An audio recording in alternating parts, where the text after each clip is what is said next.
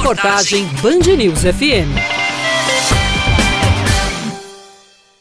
Maria José da Conceição é catadora de recicláveis e mãe de nove filhos. A moradora da comunidade Castelinho, em João Pessoa, aprendeu cedo o significado de trabalho duro e faz tudo com gratidão sem reclamar, mesmo estando em um grupo bastante prejudicado durante essa pandemia. Ela recebe apenas 600 reais com o salário da reciclagem e o pagamento do Bolsa Família. E para piorar o cenário, em quase dois anos, de acordo com a Fundação Getúlio Vargas, a pobreza afetou mais de 45% dos paraibanos. E a dispensa da Dona Maria só não está vazia graças às doações que ela recebe. Mas agora, depois de que os povos estão me ajudando, veio uma boa hora. Nos últimos três meses, ela tem sido ajudada pela Central Única das Favelas, que envia cestas básicas para famílias na mesma ou pior situação que a da Dona Maria. A coordenadora da CUFA na Paraíba, Kaline Lima, demonstra preocupação com essa parcela da sociedade. A gente sabia que a pandemia ia ser difícil para todo mundo, mas que para quem mora nesses territórios vulneráveis, para quem está na ponta,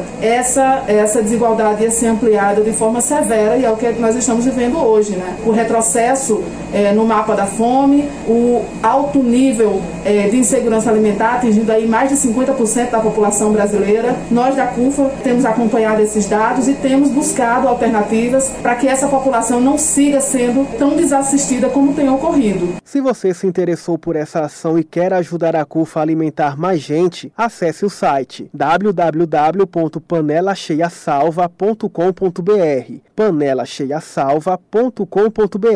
Lá você encontra os links de doações a partir de 50 reais.